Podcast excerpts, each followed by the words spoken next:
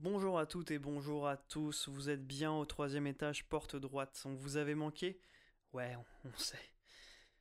On vous a laissé sans nouvelles en 2020, euh, après un premier et un deuxième confinement. On espère que vous allez bien. On vous a pas oublié pour autant, on est là, on est en 2021 pour une nouvelle saison et on vous concocte plein de nouveautés et surtout de nouveaux formats. En effet, nous allons vous proposer des petites capsules par les chroniqueurs que vous connaissez déjà, mais aussi des nouvelles recrues que vous découvrirez bientôt. Bien évidemment, nous n'oublions pas nos fondamentaux et nous garderons des formats longs pour ceux qui aiment ça. Ces nouveaux formats nous permettront de produire plus de contenu diversifié et de vous offrir des formats que vous pourrez écouter selon le moment de votre journée. Bienvenue chez nous.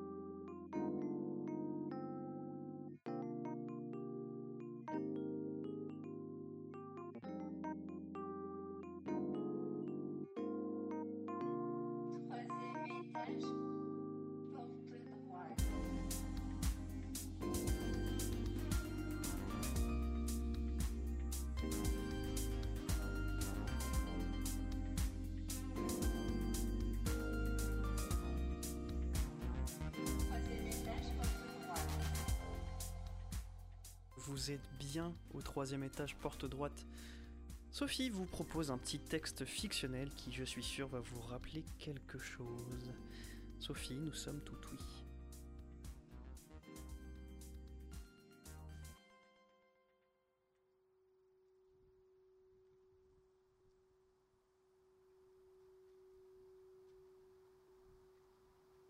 Et si vous deviez rester enfermé chez vous, avec interdiction absolue de mettre ne serait-ce que le bout du nez dehors Imaginez une pandémie mondiale, l'extérieur est estampillé lieu à fort potentiel de contamination.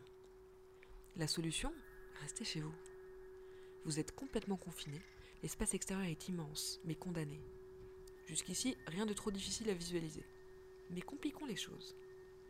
Votre appartement ressemble à celui de Corben Dallas, mais dans un monde où il n'y a plus de multipass. Chaque matin, vous vous réveillez, seul dans votre pièce modulable. Vous vous étirez, rangez votre lit dans le mur, c'est le signal. Tous vos meubles se cachent dans des compartiments, lentement, jusqu'à disparaître. Et sur votre caverne désormais lisse et nue se projettent déjà les ombres d'une réalité maintenant inaccessible. Arbres de pixels au feuillage percé de soleil, au vent léger qui vous laisse entrevoir un ciel. Un air frais envahit la pièce. Une odeur boisée chatouille vos narines. Vous courez bientôt sur votre tapis roulant moussu et des cris d'oiseaux métalliques rythment votre course. Vous repensez au début, au premier confinement qui avait ébranlé vos convictions, suivi du déconfinement, des masques, du gel, de l'épidémie qui s'installait, des couvre-feux, des reconfinements successifs et variés, jusqu'au dernier, provisoire, prolongé, puis définitif, et de la société qui s'était rapidement adaptée.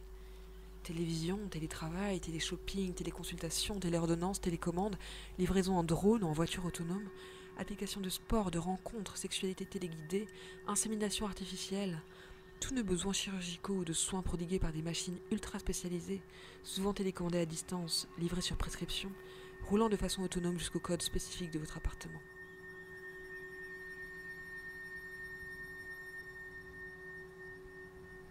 Seul contact avec le monde extérieur autorisé, ouvrir la fenêtre pour renouveler l'air.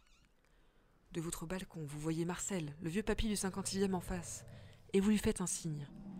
Il vous crie quelque chose, mais vous ne l'entendez pas. Vous respirez à plein poumon l'air de la ville, comme si vous étiez en haute montagne. Collé à sa baie vitrée, il y a Monique, votre voisine de gauche, qui vous regarde avec des yeux de chien battu. Elle attend la fin de vos 7 minutes 30 réglementaires pour pouvoir ouvrir sa fenêtre et renouveler son air elle aussi. Elle est bloquée, mais c'est votre créneau à vous. Alors vous en profitez.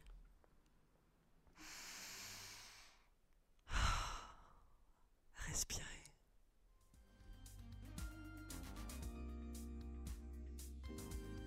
Eh bien, merci Sophie pour cette petite œuvre de fiction. Profitons de notre liberté tant qu'il est encore temps.